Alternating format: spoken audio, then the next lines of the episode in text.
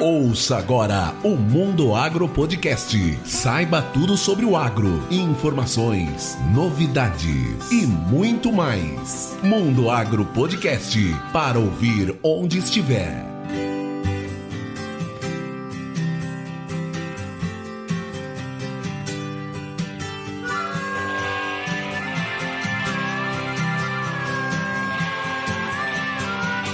Esse é o Mundo Agro Podcast, o seu podcast sobre o agronegócio. No episódio de hoje, nós conversamos com a Edilene Marley Costa. Ela é especialista em mecanização e controles operacionais em usinas de álcool e açúcar. Mas antes de começar, vamos aos nossos recados. Como vocês bem sabem, nesse mês de novembro, o Mundo Agro Podcast comemora um ano de existência. É isso mesmo. Como o tempo passa rápido quando nós estamos fazendo algo bom e que nos traz muita alegria. E para comemorar esse um ano de Mundo Agro Podcast, nós estamos trazendo um episódio especial especial que vai ao ar no dia 23 de novembro e está fantástico, aguardem, hein? E aproveitando, nesses episódios gravados no mês de novembro, vocês irão ouvir alguns recados que recebemos de convidados e participantes dos episódios que foram ao ar durante todo esse primeiro ano de nossa existência. Bom, o Mundo Agro Podcast é feito com muito carinho para você e é por você que continuaremos aqui firmes e fortes, levando semanalmente informação de qualidade sobre o mundo agro no Brasil e no mundo. E agora vamos para esse super bate-papo com a minha amiga Edilene Marley Costa.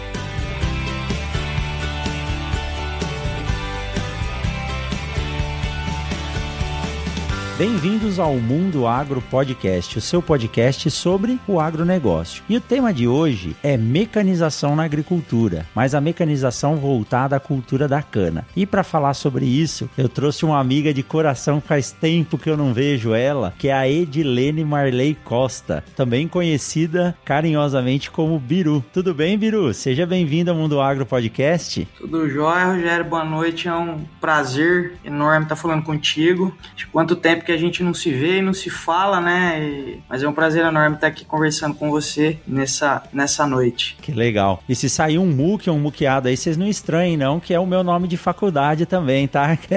que é como a gente se trata lá na, na Unesp em Botucatu. Edilene, é um barato trazer você aqui para poder falar sobre mecanização em cana-de-açúcar, porque eu sei, em primeiro lugar, você é apaixonada por máquinas agrícolas. Desde o primeiro dia que a gente se conheceu na, na universidade, durante toda a graduação, você sempre foi vidrada. E realmente você seguiu carreira nessa, uh, nessa área, e eu duvido que tenha aí alguma mulher no mercado de trabalho que entende mais de máquinas do que você. E falo isso isso com proficiência, porque nós já rodamos esse Brasilzão junto, né? A intenção hoje é que você conte um pouco da sua história. Então eu gostaria que você se apresentasse para os ouvintes aqui do Mundo Agro Podcast. Quem que é a Edilene Marley Costa? Bom, a Edilene famosa Biru, né? Biruzinha lá de Botucatu, da Unesp. Se chegar lá na Unesp, na FCA e perguntar quem que é Edilene, poucas pessoas vão saber. Não vão saber. Não, não vão saber. é, eu nasci em Itápolis, né? Que é interior de São Paulo. É, minha família sempre morou em sítio, né? Desde o meu tataravô, que veio da Itália. É, a gente mora em sítio. Meu avô, meu pai são agricultores, né? Meu avô já é falecido, mas meu pai ainda hoje é agricultor, meu irmão é agricultor e eu sempre morei em sítio. Eu aprendi a, a dirigir, não era operar aquela época, né? Era dirigir trator. Eu aprendi a dirigir trator com 10 anos né? Então, isso há 31 anos atrás, que eu tenho 41 anos hoje. E eu aprendi a dirigir trator porque eu ajudava meu pai, meu irmão em pulverizar. Na época a gente tinha laranja, né, no sítio. E o sítio passou por laranja, por manga. Hoje ele é um, ele é um sítio orgânico, né? Meu irmão que cuida do sítio, é um sítio orgânico onde a gente produz batata doce é, e goiaba, né? Então, é, nasci em Itápolis com meus 18 anos, eu fui para Botucatu, passei na Unesp, né, na FCA na gloriosa 34 turma. A com melhor. certeza, a melhor turma que passou dentro daquela universidade. Não, não existiu e não existirá outra turma melhor que essa. E eu me formei e, e logo na faculdade mesmo, meu tutor era o professor Kleber, né? Kleber Lanças, um dos maiores conhecedores também de máquinas de mecanização agrícola desse Brasil. É, fui estagiária dele, né, no, no, no, NEMPA, no, que é o Núcleo de Ensaio de Máquinas e Pneus Agroflorestais, hoje, que é lá na, na Unesp, e durante toda a minha graduação. Meu estágio obrigatório eu fiz na John Deere, na fábrica em Horizontina, e aí eu fiquei lá ainda por, por um tempo. Eu, eu trabalhei na engenharia de vendas. Engenharia de vendas era uma área que ela, ela cuidava da treinamento de vendedores, uh, construção e formulação de folder, foto e tudo mais. Uh, depois disso, saí da João Deere, eu tive meu filho em 2006, né? Eu tive o Paulo, eu tenho um filho de, de 14 anos, vai fazer 15 em fevereiro do ano que vem.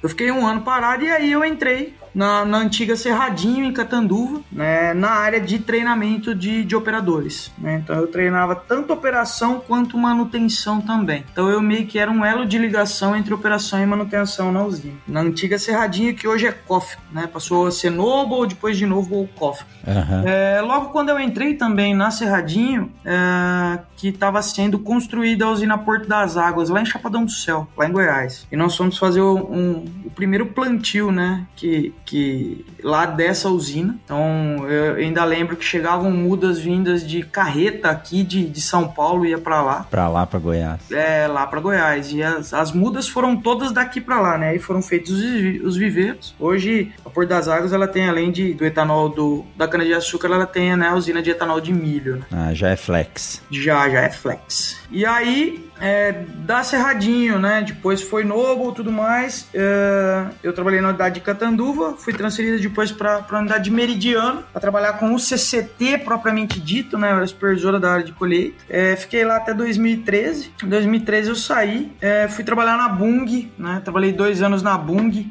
em Orindiúva, é, na usina Moema, que era uma das maiores do, do, do grupo.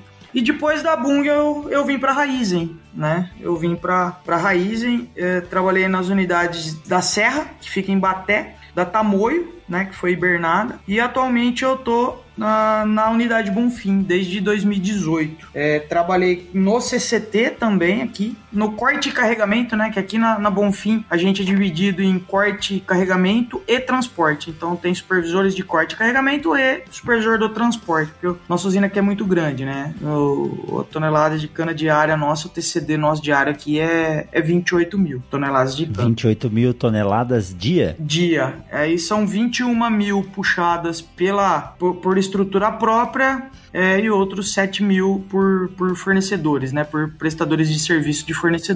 Então a gente moe 28 mil toneladas dia, né? E aí dos, eu fiquei 18, 2018, 2019 no, no corte de carregamento, né? Uh, e em 2020, é, deram o desafio de eu cuidar da área de apoio. O que, que é a área de apoio? Né? A área de apoio é dentro de uma usina ela cuida de toda a logística de transporte de equipamentos, é, com prancha e com, com caminhão Munk, né, caminhão guindalto. Então toda a mudança de frente de colheita, de preparo de solo, de tratos culturais, tudo mais que, trans, tran, que transporta em prancha é, é, a minha equipe que faz. Uh, toda a parte de entrega de insumos, adubo, é, herbicida, inseticida e tudo mais também é, é a área do apoio que faz.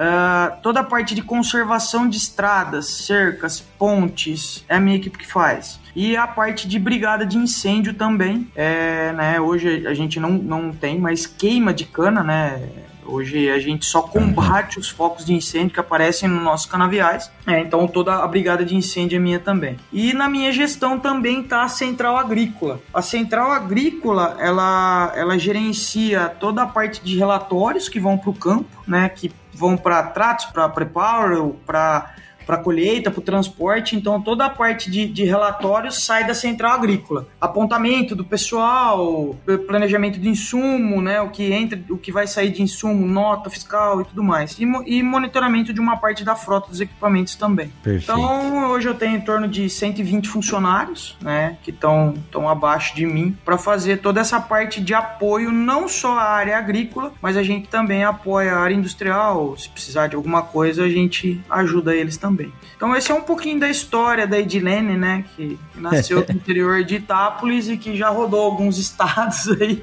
Rodou o mundo com os prêmios que você ganhou e mais pra é. frente você vai contar pra gente isso, aí, viu? Dei uma, dei uma conhecidinha em outros países aí. Que legal. Edilene, a estratégia e a estrutura para produzir cana de açúcar sempre foi algo fascinante. E mesmo conversando com você e quando meu tio era vivo, é, conversando com ele também, ele sempre me dizia o seguinte: é estratégia de guerra. É estratégia de guerra. Porque o volume de área, o volume de produto gerado, a necessidade de demanda da indústria pela matéria-prima, que é isso que geralmente gera muito, muito problema dentro da produção, né? Porque uma coisa é uhum. é lidar com planta, outra coisa é lidar com a indústria. Então é realmente uma verdadeira estratégia de guerra. E hoje você está nessa área de suporte e apoio, e eu consigo, com a minha pequena visão, entender que isso é o coração de todo o processo. Porque se você não der o suporte e apoio, desde a manutenção de estradas, pontes, carreadores, cercas, até a logística de como esses, esses implementos ou caminhões, pranchas vão estar no lugar certo, a máquina não gira, a engrenagem não gira, né? Como que é essa, essa estratégia de trabalho? E fala pra gente também como que funciona a safra de cana. Quando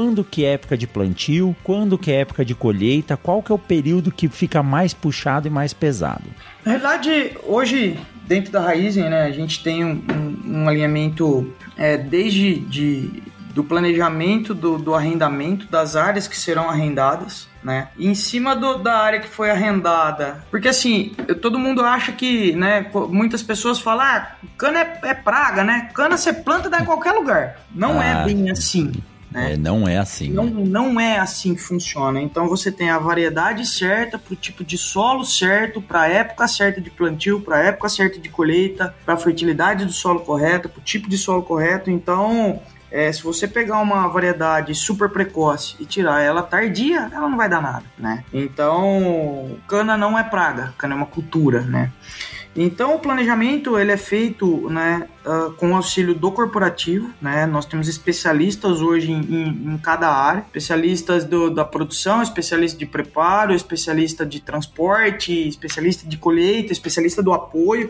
Então nós temos esse suporte todo do corporativo da Raizen, porque a, a empresa é muito grande, né? Então nós temos que ter isso um pouco mais centralizado. É, então, de acordo com o que é planejado na safra, né, do, do que é feito de estimativa, uh, Aí a gente tem os dias trabalhados, né, nos meses, o quanto de cana a gente tem que entregar na, na unidade industrial, de acordo com, com o plano de moagem. E desde do, do, da, de quando você arrenda um, um, um local, esse arrendamento ele não, não é só uma área que vai olhar, não é só o, o, o cara do arrendamento. Então a colheita aprova a área, o transporte aprova, se porque não adianta eu pegar uma área muito boa e eu não ter saída de caminhões. Exato. Eu tenho que fazer uma ponte que custe 100 mil reais, dando um exemplo, entendeu? Então tudo isso é olhado, né? É para você, pra gente não errar, a gente não pode errar, porque o, o erro, né? Ele gera custo, né? E, e isso aí Exatamente. tira dinheiro da, da companhia, né? Então o nosso maior pensamento dentro da, da, da empresa é primeiro a segurança, né? De todo o processo das pessoas e tudo mais, que é, é o nosso maior valor é segurança. Depois é, é o custo, né? É, é entregar a, a, bem entregue, mas com custo baixo, né? Sim. E aí então planeja-se o, o plantio dessa área a gente tem plantio de inverno e a gente tem plantio de, de ano e meio, né? É, plantio de ano e meio eu planto e colho daí um ano e meio. E plantio de inverno a gente planta no inverno. Uh, aqui varia bastante, tá? Uh, Rogério, varia bastante a questão do plantio, né? Então, depende muito da área, depende muito do, de como vai ser a, a o, o, o, planejamento, tá? É, então, não tem só plantio de ano, não tem só plantio de ano e meio, né? É, é variado. Depois que se planta, tem toda a parte de tratos culturais, né? Quebra-lombo e tudo mais. Depois disso, é, aí tem todo o planejamento de colheita, em cima do que a gente tem que entregar na unidade industrial, em cima dos dias uh, uh, que a gente tem para trabalhar, né? De acordo com o histórico de chuvas que a gente tem, a gente tem histórico, a raiz tem histórico de chuvas aí de 20 anos, tá? 20, 25 Nossa. anos. É, tem. É, nós temos estações meteorológicas instaladas, né? Então, no aplicativo do meu telefone eu consigo olhar se vai chover ou se não vai chover. E se choveu, o quanto choveu, tá? No, no aplicativo do nosso telefone. É, nós chegamos a um patamar de, de automação e porque do tamanho que nós somos, né? E para gerar o custo baixo que a gente tem que gerar, né? E para manter a, a empresa em pé. Não dá para ser na planilha e no papel, né? Não, não é mais no papel, né? Então, uh, depois que é feito todo o planejamento de colheita, uh, a gente divide o planejamento em meses, tá? E, e aí a gente faz uma programação semanal. Então, o pessoal da colheita faz uma, um, um, uma programação semanal das áreas que vão ser colhidas, tá? Em cima disso, tá?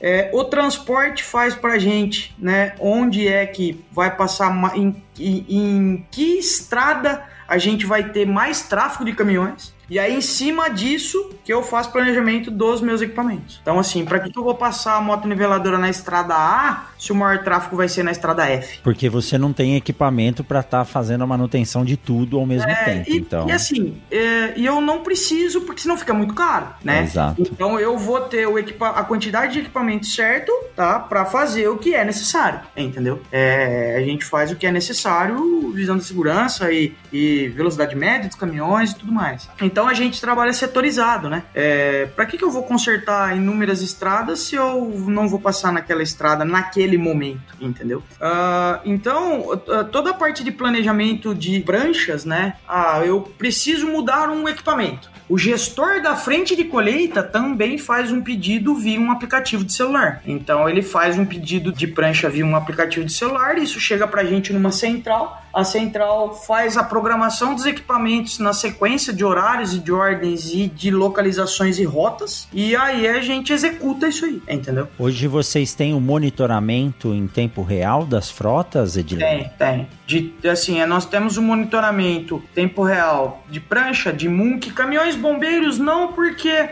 é, nós temos um, um, assim, um rastreamento. Todos os nossos equipamentos são rastreados, todos, sem exceção. Inclusive nossos carros, nossos veículos leves são rastreados. Mas monitoramento em tempo real, eu não preciso monitorar um caminhão bombeiro, né, que está parado, né, num, num ponto de, de, observação. Mas uma colhedora tem. A colhedora tem, o, o, o trator transbordo tem, o caminhão canavieiro tem, e isso tudo é centralizado em Piracicaba. Não é um monitoramento aqui local, ele é Sim. centralizado em Piracicaba. Mas aí eles têm dados, eles conseguem gerar dados para saber é, tempo de manobra, reabastecimento. Ele consegue gerar dados do seguinte: qual é a velocidade que a máquina está andando, qual a velocidade que a máquina não está andando, qual. E via sistema, né? E via uhum. sistemas eu sei qual a densidade do caminhão, a quanto tempo vai demorar, quantos quilômetros o caminhão tá para chegar da unidade quanto que é, é a projeção de colheita de, de cada equipamento, de cada frente durante o, no, naquele, nas 24 horas, porque a nossa moagem é 24 horas, né? É de uhum. 0 hora a 23, 59, 59. Certo. Então, dentro das 24 horas, qual a projeção de colheita que eu tenho? Qual a projeção dos meus equipamentos, que frente que está entregando o combinado, que frente que não está entregando o combinado. Então tudo isso é monitorado.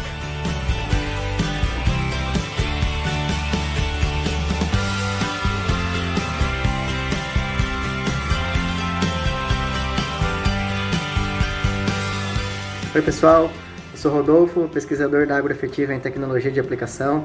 Estou aqui hoje para parabenizar o Mundo Agro Podcast em nome do professor Rogério Coimbra, é, completando aí um ano de trazendo é, podcasts com alto nível técnico, com discussões ricas, com alta qualidade. Nós somos honrados de fazer parte nesse primeiro ano dessa história. Conte sempre conosco e abração.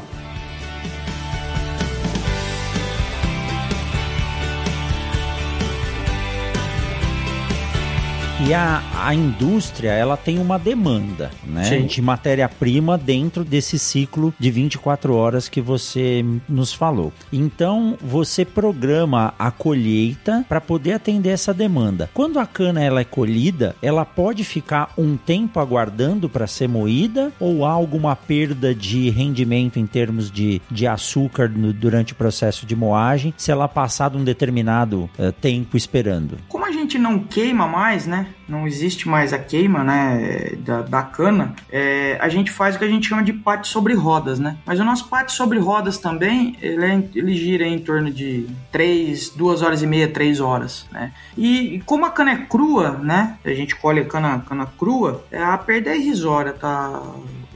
Muqueado, é, é, é muito irrisória a perda que você tem comparado, né? Se você quando tivesse. se queimava. Isso, quando se queimava. Depois que você. Assim, a partir do momento que você queima, você já tá perdendo, né? Ela já começa a fazer uma inversão da, de, de açúcares, né? Ela inverte o, o, o, açúcar para amido. E aí, depois de um tempo, né? É, ela vai é, exudando um, um, uma substância chamada destrana. A destrana, né? Quando ela vai para dentro da indústria, é, que você vai colocar o caldo na fermentação, né? A, é, a destrana, ela, ela mata o o fermento, né? Ela mata hum. o, a bactéria do fermento, né? Então você tem que fazer o que? Você tem que tratar. Quando, quando tem um nível alto de destrana e tudo mais tal, o pessoal tem que tratar as dornas com antibiótico, com alguns produtos, né? Então aí você aumenta o custo do, do, do da produção do, do, do, etanol. E no caso do açúcar, quando você tem uma destrana muito alta, ela dificulta a cristalização do açúcar, né? Certo. O açúcar não cristaliza, ele não. Ele, ele perde a, a capacidade de ser cristalizado. Mesmo colocando o núcleo de cristalização, ele não consegue. Não aglutinar para fazer o grão. Ele não consegue, e é assim, dependendo do, do, de como ele tiver,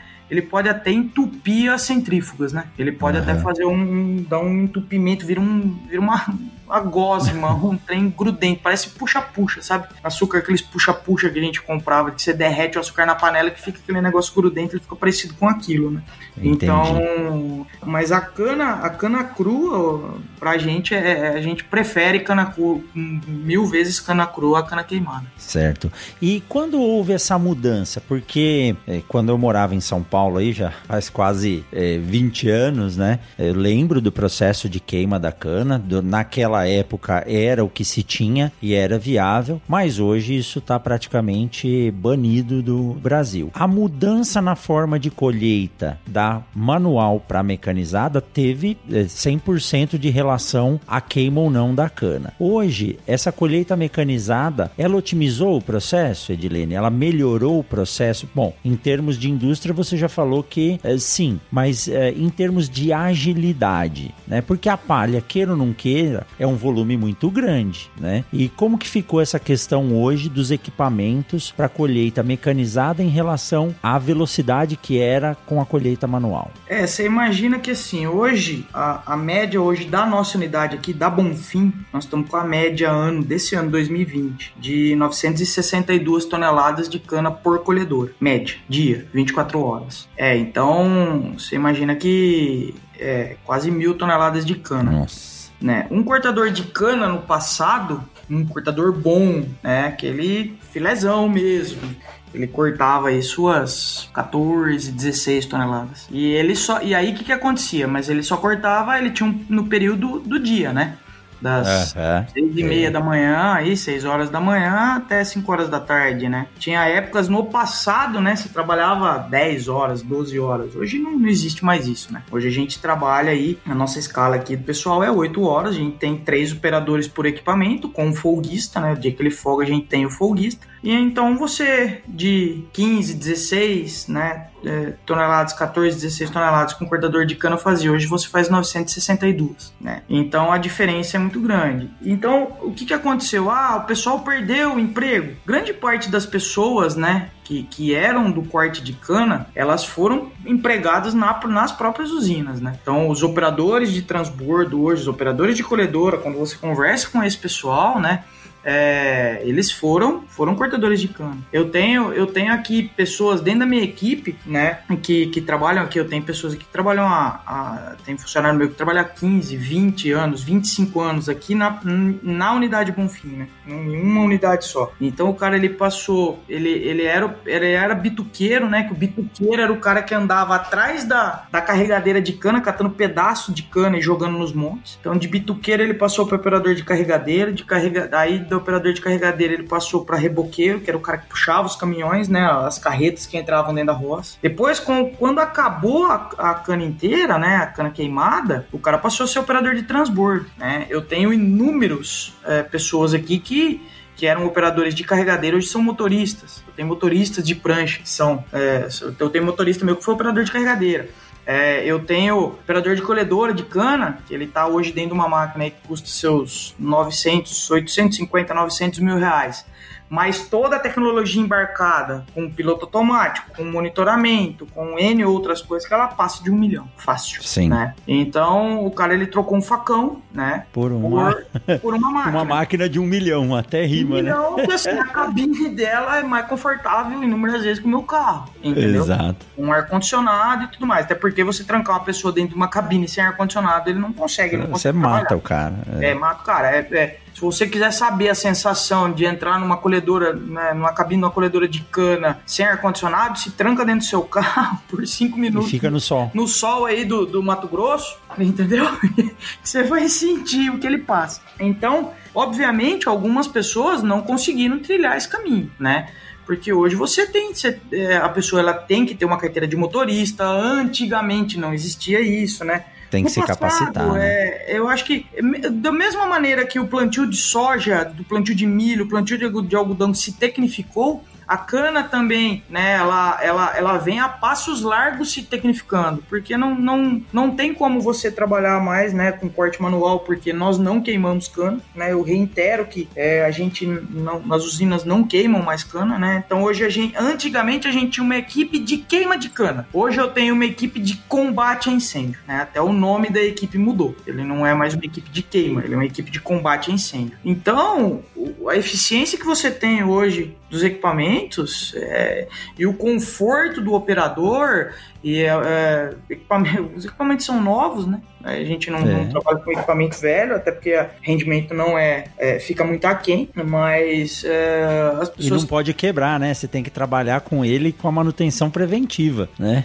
É, a gente tem muito isso de. de ah, aqui nós temos a preventiva, nós temos a preditiva, né? Que a preventiva é você trocar uma. é, a preditiva é você fazer certas análises, né? Que indicam a necessidade de você fazer uma preventiva. A preventiva é: eu, olha, eu tenho essa peça aqui que eu. Daqui um tempo ela vai quebrar. Então deixa eu trocar para eu evitar o equipamento parar, parado, né? Eu já faço isso no. A gente já faz isso, tem a equipe da manutenção que faz toda essa parte de preditiva, pre- preventiva, análise de óleo e tudo mais. Né? Hoje, uma frente de colheita hoje, né? Ela tem as colhedoras, ela tem os, os caminhões, os tratores transbordo, ela tem uma área de vivência para o pessoal, né? Almoçar, tem água potável e fazer o, o intervalo de refeição deles. Aham. Ela tem um caminhão oficina com mecânico, né? É, ela tem um caminhão de combate a incêndio também da frente e ela tem um veículo leve que é de transporte do, do gestor da área, né?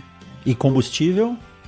Combustível, o comboio, ele, ele passa nas frentes, né? E a gente não tem um, um, um caminhão exclusivo para cada frente. Parado para aquela frente, Não, mas ele vai é. girando e Ele abastecendo vai conforme a girando necessidade. e, e também ele é monitorado, é feito toda a programação centralizada em Piracicaba, né? E aí a gente recebe de manhã o, o- a central aqui dos comboios recebe a programação.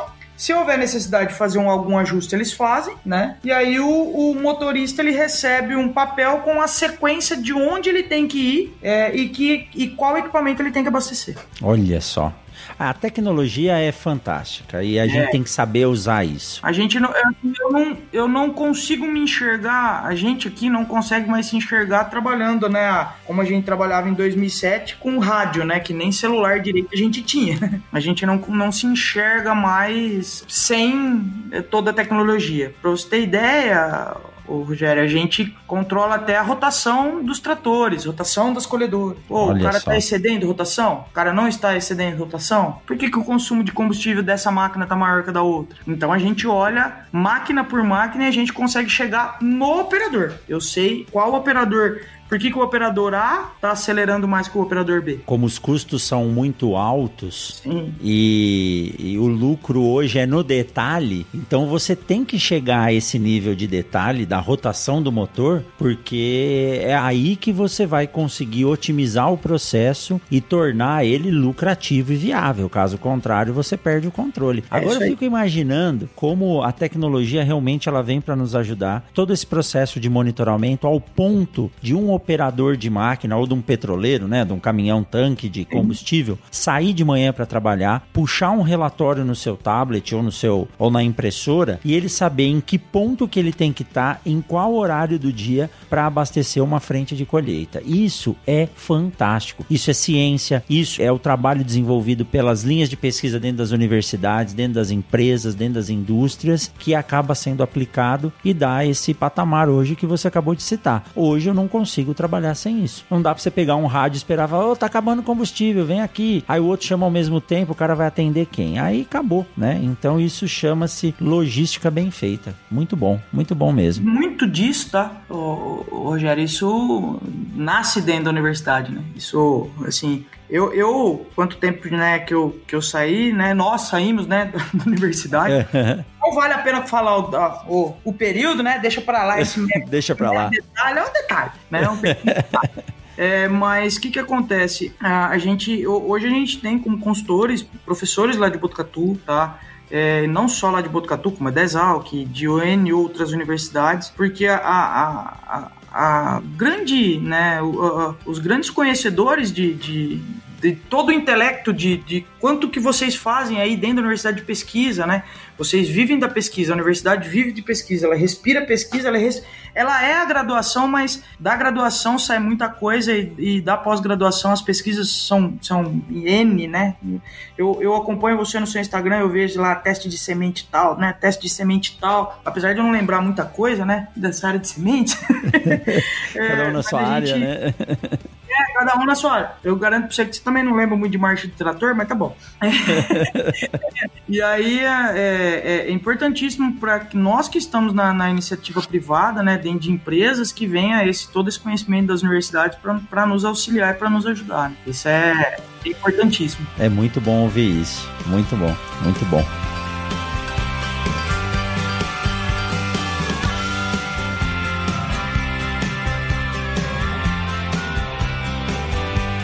Fala galera do agro, Powerbacks falando. Um ano já, rapaz. Quero parabenizar meus queridos amigos aí do Mundo Agro Podcast por trazer tanto conteúdo de qualidade para nós do agro. Eu tive a honra de participar em dois momentos, né? Falando de, de plantabilidade, é, em primeiro lugar do GPD, e junto com o Marcão, meu irmão, falei também de, de mecanização agrícola, sobre a mecanização agrícola brasileira. E foi é, demais, tá? Então, Coimbra, Gustavo, Luana, um beijo no coração de vocês e que essa data se repita por muitos e muitos anos, tá bom? Meus parabéns e mais uma e, e mais uma vez sucesso, viu? Porque vocês merecem. Valeu, um abraço.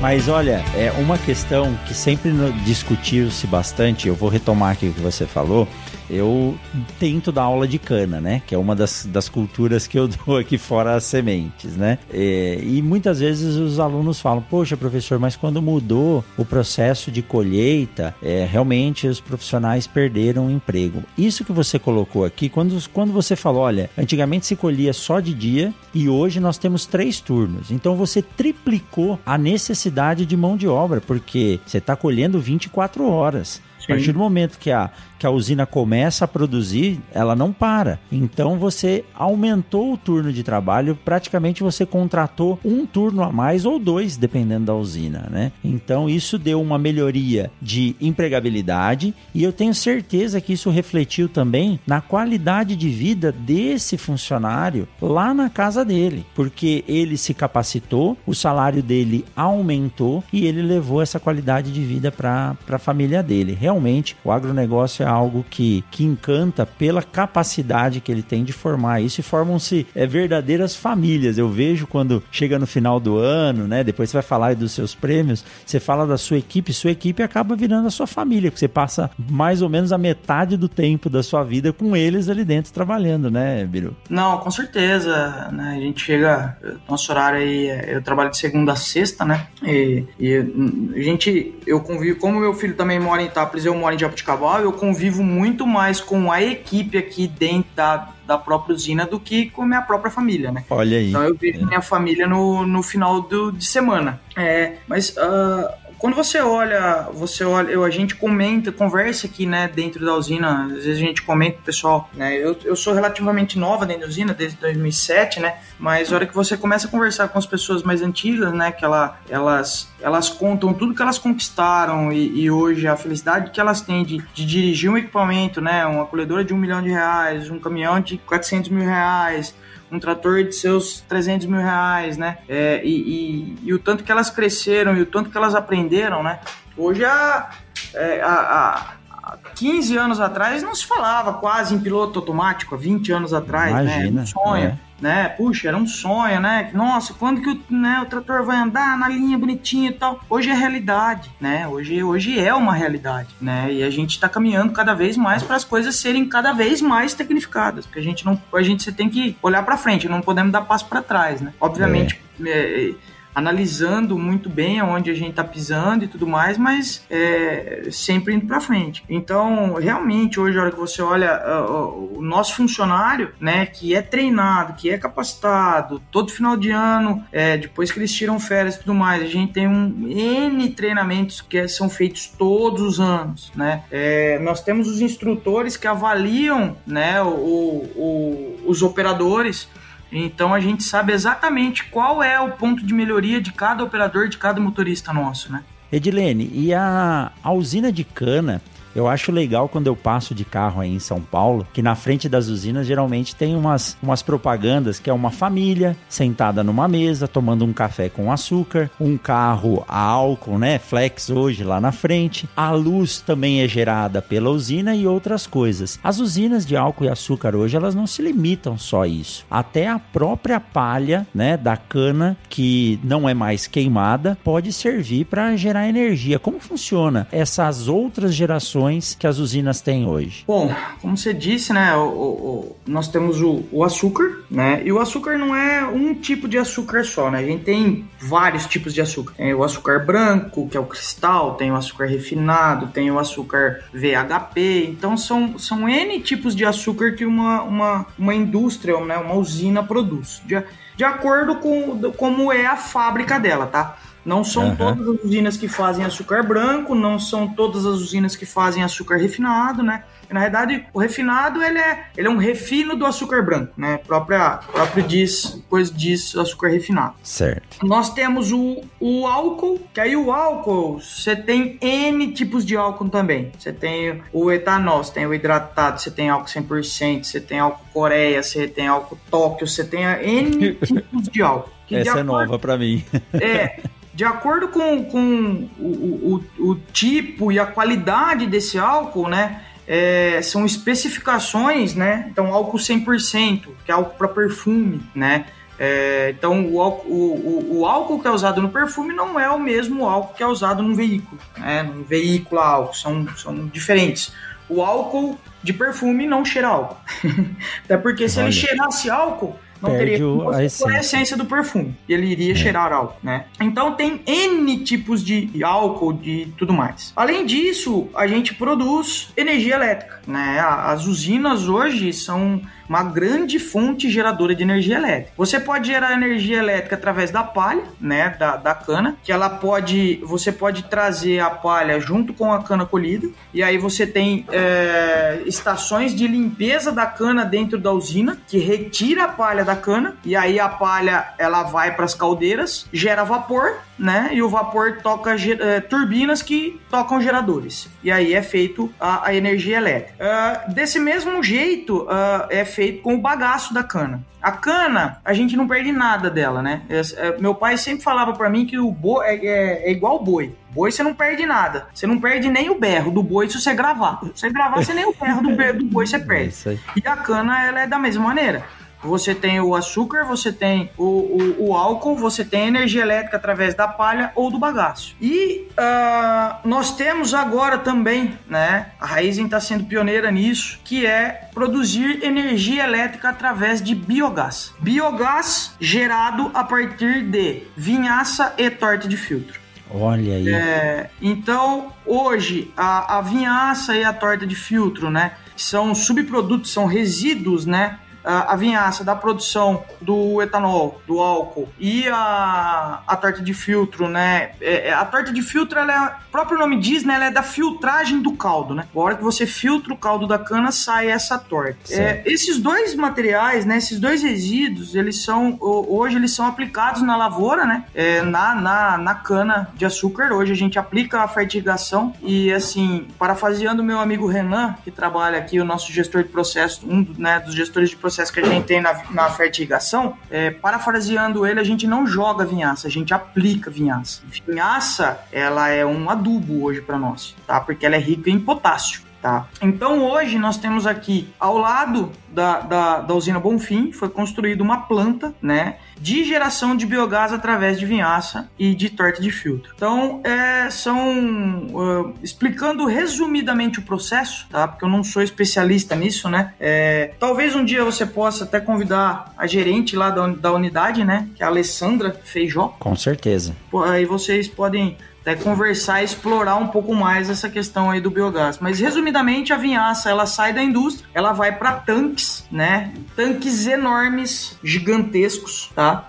Eu sugiro vocês procurarem na, na, nas, nas mídias sociais e aí nas, nos canais de comunicação e tudo mais que vocês vão encontrar bastante fotos aí da, da, da nossa unidade aqui de biogás. Então essa usina é colocado é, essa vinhaça, ela é colocada em tanques, é colocada uma bactéria nela, tá? E essa bactéria gera esse biogás. Esse biogás, ele passa por uma, tipo uma filtragem, tá? Depois dessa filtragem, ele vai para é, motores de ciclo Otto, tá? Que onde ele é queimado, ele gira esses motores, tá? E esses motores giram geradores, tá? Aí a vinhaça, depois que ela é. é porque a, a, a, bactéria ela só consome, ela consome só uma parte da matéria orgânica da vinhaça. Então, todo o potássio da vinhaça que entrou é igualzinho o potássio da vinhaça que sai dos tanques ela deve consumir um pouquinho de, de açúcar ou o resto de matéria orgânica, mas o adubo, que é a aplicação, fica, né? O potássio fica, tá? Que então legal. toda a parte mineral dele fica. Então aí a, a vinhaça ela retorna para a agrícola e é aplica, aplicada nos nossos canaviais, tá? A torta de filtro né? Ela entra num, num, num digamos, gigante também. Lá ele gera o gás também e aí é, vai também para esse mesmo ciclo de, dos motores de ciclo Otto que gera energia. Então é um, um circuito fechado, né? Que estamos gerando energia. A, a, a energia é, que gerada por essa unidade de biogás aqui da Raizen, tá? Da, da, da unidade Bonfim aqui, ela abastece uma cidade do tamanho de Araraquara. Nossa!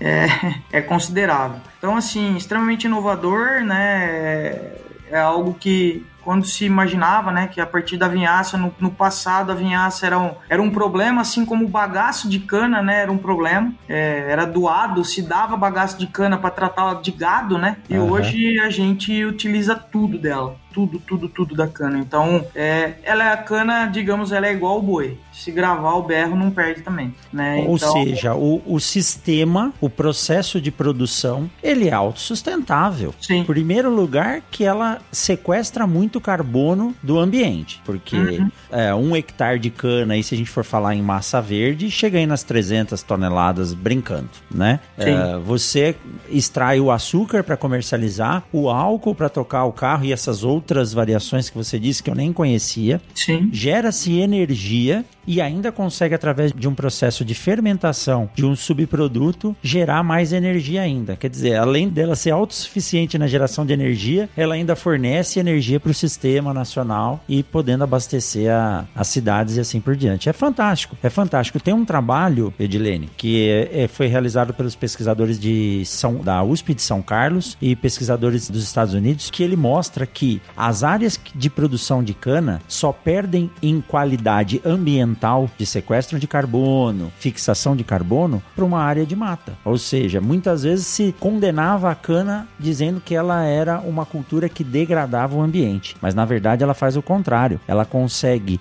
sequestrar o carbono gerado pela indústria, que a gente precisa da indústria para evoluir, e reincorporar isso na forma de um combustível renovável, energia, emprego e assim por diante. A gente tem que dar os parabéns só.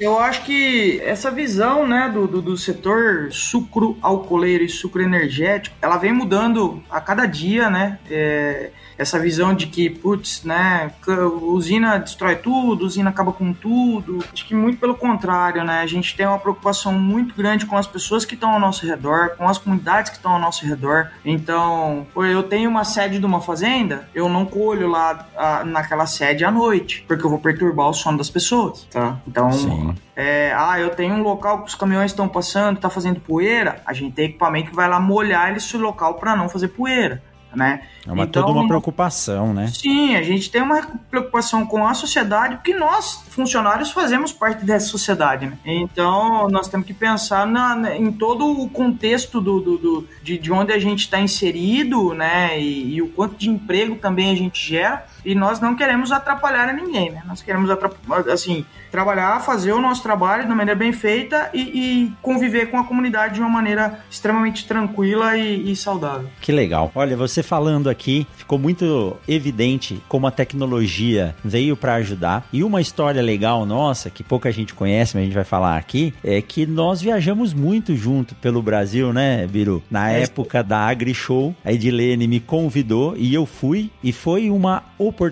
ímpar para conhecer uh, as regiões do Brasil que eu não conhecia. E lá na feira, na antiga Agri Show, quando tinha dinâmica de máquina espalhada pelo Brasil, Luiz Eduardo Magalhães, Rio Verde em Goiás, Rondonópolis, Ribeirão Preto, nós víamos essas máquinas que ela comentou agora pra gente aqui, uh, máquinas autônomas ou com piloto automático, sendo testadas e demonstradas. E hoje isso é uma realidade tanto para produção de, de grãos quanto para produção de cana. Foi uma experiência fantástica. Vivemos aventuras aí de conhecer, dormir em lugar que gente nem imagina para poder chegar onde ia trabalhar, montar a feira desde o início, né, Edilene? É. Mas foi isso que construiu o nosso caráter e nos deu a oportunidade de conhecer pessoas que até hoje a gente tem amizade aí. E acho que é uma contribuição muito grande para a agricultura, para o agronegócio do Brasil. Muito legal conversar com você, Edilene. É, é fantástico ver o seu carinho assim pelas máquinas. Tem muito mais coisa para você contar. Quem sabe você volta aqui para falar mais, né, da sua história aí ligada a, ao setor de mecanização agrícola e fica evidente a paixão que você tem pelo trabalho que você faz. Então eu acredito que você acorda e não vai trabalhar, vai se divertir. É ou não é?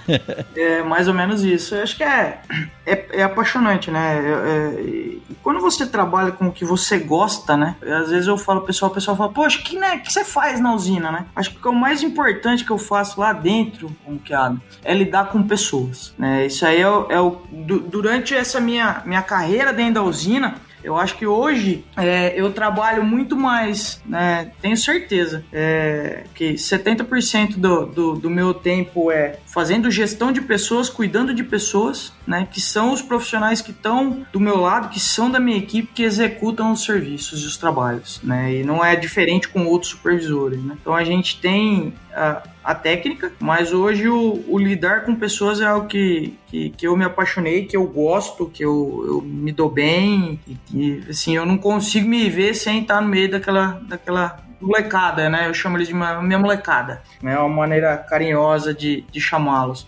Mas eu é, realmente eu não, eu não vou trabalhar, eu, eu, eu, vou me divertir, eu vou fazer o que eu gosto. É, eu não me enxergo, eu não enxergo a Edilene, eu não enxergo a Biru é, fazendo outra coisa que não seja isso. Né? Trancar eu dentro do escritório. Aí já era. É, não, dá, não dá certo, não. Mas essa é uma habilidade que você tem já há muito tempo e, e isso é refletido pelos prêmios que você sempre se desponta e aparece ganhando. Eu sei que você já foi para a Alemanha conhecer a fábrica da, da Mercedes, se eu não me engano. Uh, você já ganhou um prêmio para assistir uh, ao final da Champions League da Europa. Então isso mostra que você está muito bem entrosada. Conta pra gente um pouquinho aí como é que funciona esse prêmio e como é que foi essa, essas viagens que você fez. É, eu quando ganhou o prêmio para ir para Alemanha, né? Eu não, eu não, eu não conhecia nem o Paraguai direito. Então, imagina, né? Então, a Raizen, ela, ela, ela promove todo ano que, a gente, que é chamado de Copa EAB, né? É, só para vocês entenderem, né? A nossa área dentro da companhia é EAB, que é etanol, açúcar e bioenergia, tá? É, e aí essa, essa competição entre as unidades, né? É, entre, entre Bonfim contra Serra, contra é, antiga Tamoio e todas as 26 unidades que nós temos, tá? É, então, eu, em 2018, 17, tá? Então teve a Copa AB, que era o prêmio era para em 2018 conhecer a fábrica da Mercedes em, em Stuttgart, na Alemanha. E, então eu é, a Tamoio em, né, foi a campeã, foi a usina campeã, então viajou eu, o gerente, né, que é o o o Ricardo Giacomello, que hoje está na usina da Barra, na unidade Barra, e viajou o José Rodrigues, né, o meu amigo Sapo, que hoje está tá trabalhando lá na, em, em Goiás. E, e, entre outras, né? Cada, cada área agrícola fomos nós que ganhamos, da indústria foi outros, né? Da área de fornecedor, então a, a, empresa nos premiou com essa viagem. Então nós fomos para Stuttgart, tudo pago, né? Foi uma experiência incrível, né? A gente conhecer, nós conhecemos a, a, a fábrica dos motores, né? De, de dos carros em Stuttgart. É, Alemanha é um país lindíssimo, então nós conhecemos a cidade de Stuttgart, conhecemos Eslinger e conhecemos Berlim né? E para mim foi marcante essa viagem. A, a, a, fábrica foi fantástica, né? Conhecer a fábrica, você entender como é que funciona, é, olhar onde é feita a revisão do safety car da Fórmula 1.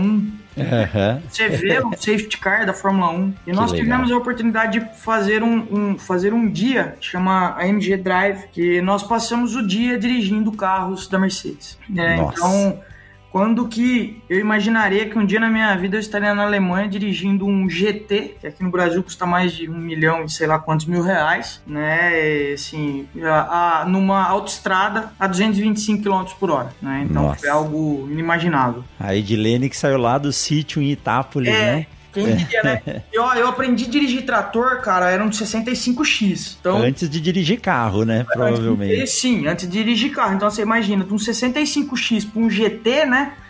Foi é. um pulo. Uma evolução que olha. Muito grande.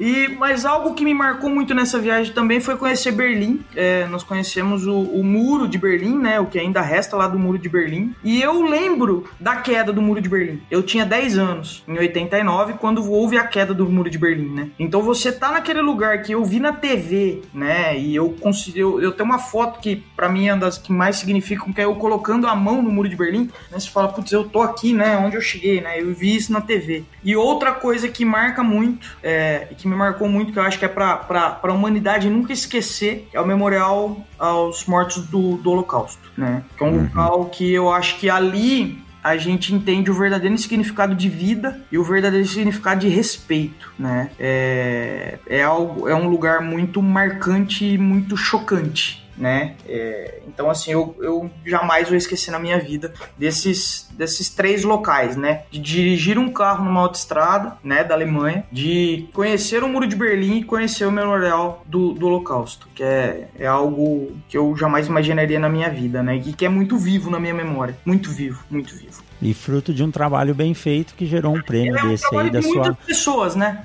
É, boa interação com a sua equipe, né? Isso aí, é, trabalho de muitas pessoas, do meu próprio gerente e tudo mais. E aí o ano passado, né, e aí em 2019, de novo a Copa EAB, né, é, teve a Copa EAB e o prêmio era a final da Champions League do ano passado, que era em Madrid, né? E aí eu, aí quando eu fui transferida para Bonfim, 2018, né, é, nós ganhamos, né? Então foi eu, meu gerente o Bergamo, o Vinícius, o Adenilson, uh, o é, eu, Vinícius Adenilson, isso. Aí foi o Walter e foi o Murilo. Porque aí a Bonfim ela foi campeã tanto na parte de CCT, tá? De, de corte, carregamento e transporte, como na área de produção. Então ela foi campeã nas, nas duas modalidades aí da agrícola, né? E aí nós fomos assistir a final da Champions em Madrid. É uma cidade fantástica, é, assim, assistir o jogo, né? Ouvir a musiquinha da da Champions dentro do estádio também foi algo que eu jamais imaginaria na minha vida que eu fosse ter, né? Eu só esperava que tivesse mais gol no jogo, né?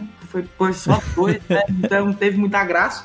é, faltou gol, mas assim, camarote fantástico, um, assim, inimaginável, tá? É inimaginável tudo que, é, que eu vivi.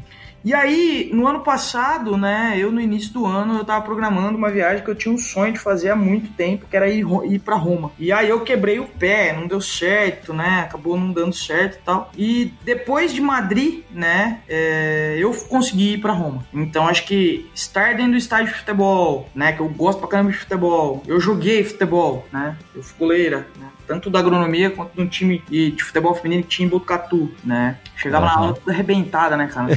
eu lembro. nossa, machuquei meu joelho, puta, altas histórias.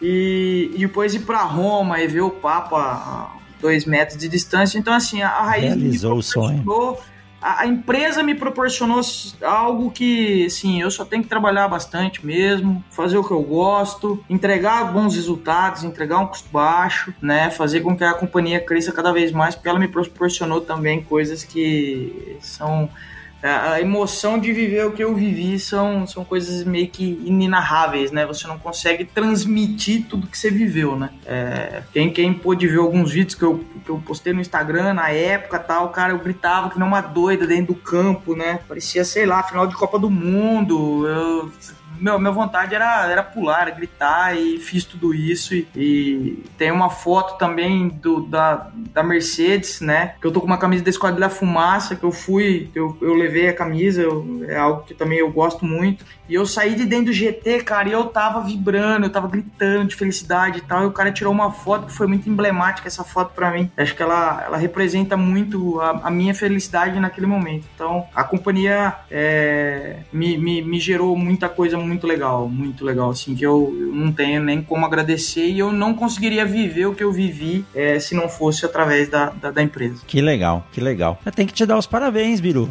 Não tem outra coisa para falar a não ser parabéns. É, obrigado Obrigado. Eu vou deixar aqui na descrição do episódio o link pro Instagram da Edilene. Aí quem tá ouvindo aí entra lá, segue a Edilene e vê essas fotos aí que ela tá, tá citando que são fantásticas e muito legais. Edilene, meus parabéns, muito obrigado por trazer a sua experiência, a sua, a sua paixão pela sua profissão e espero que você possa voltar aqui outras vezes para compartilhar mais a sua experiência com a gente, que é fantástico. Obrigado mesmo, viu, Edilene, por participar e deixa o seu recado recado aí para os ouvintes do Mundo Agro Podcast. Ah, obrigado pelo convite, muqueado, porque acho que é, hoje foi um bate-papo com meu amigo muqueado, né? Professor Rogério. É, é, até estranho, né, a gente se tratar por ele. É estranho. Rogério, né?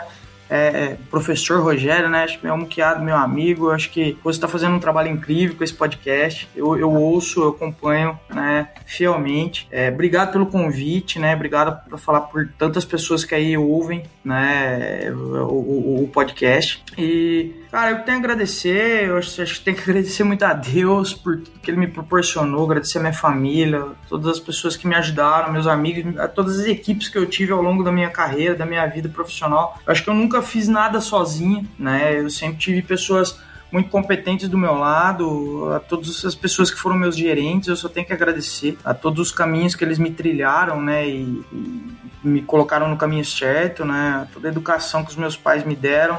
É, a gente tava até comentando, né? Meu pai com 83 anos de idade ainda dá a volta lá no sítio, minha mãe com 80, então acho que eles são do que eu sou de educação e de caráter e de pessoa, devo muito a eles. E o que eu tenho que assim, o, o, principal recado, a principal mensagem que eu deixo, que eu sempre falo, é faça o que vocês gostam. Eu acho que, primeiramente, na nossa vida, nós temos que ser pessoas felizes. Se nós estivermos felizes como pessoas, né, independente de ser engenheiro agrônomo, mecânico, médico, astronauta, piloto ou fazedor de pau de galinheiro, tá? Se nós formos felizes, eu acho que tudo é, na nossa vida vem como consequência, né? O resto é lucro. O Exato. resto é lucro. Então a gente tem que, que se dar bem, é, mas não se dar bem só financeiramente. Obviamente é importante ter uma grana para você viver e dar conforto para a família, mas o mais importante é você ser uma pessoa feliz. Se você estiver feliz e fazendo o que você gosta, com certeza os resultados vêm, as conquistas vêm e você vai se tornar uma pessoa com uma carreira bem sucedida e, e, e, feliz e contente. Eu acho que esse é o maior recado que eu dou pra essa molecada aí, meninada que ainda tá na faculdade, né? Saudade do banco da escola, tem hora que eu tenho, né? De, de ver os amigos, relembrar as pessoas, rever os professores, né? Eu acho que é uma fase muito fantástica da nossa vida, que há tanto tempo a gente passou, né? é, mas, cara, é, sejam felizes, eu acho que é o mais importante. É, não tem mais o que eu, eu dizer assim para falar qual sua dica. Cara, seja feliz, faça o que você gosta, que com certeza você vai ser uma pessoa bem sucedida. É isso aí, tá dado o recado. Biru, aquele abração forte. Foi um prazer enorme poder conversar com você. O que eu desejo a todos é uma boa safra. Fiquem com Deus e nós nos vemos por aí. Um abração, Edilene. Tchau, tchau. Tchau, tchau.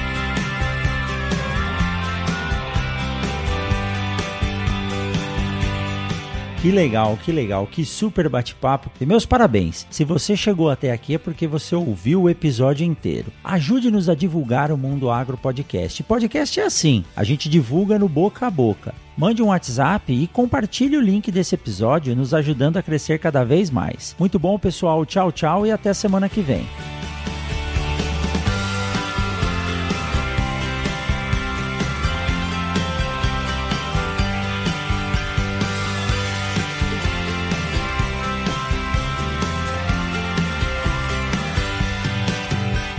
Agro Podcast para ouvir onde estiver.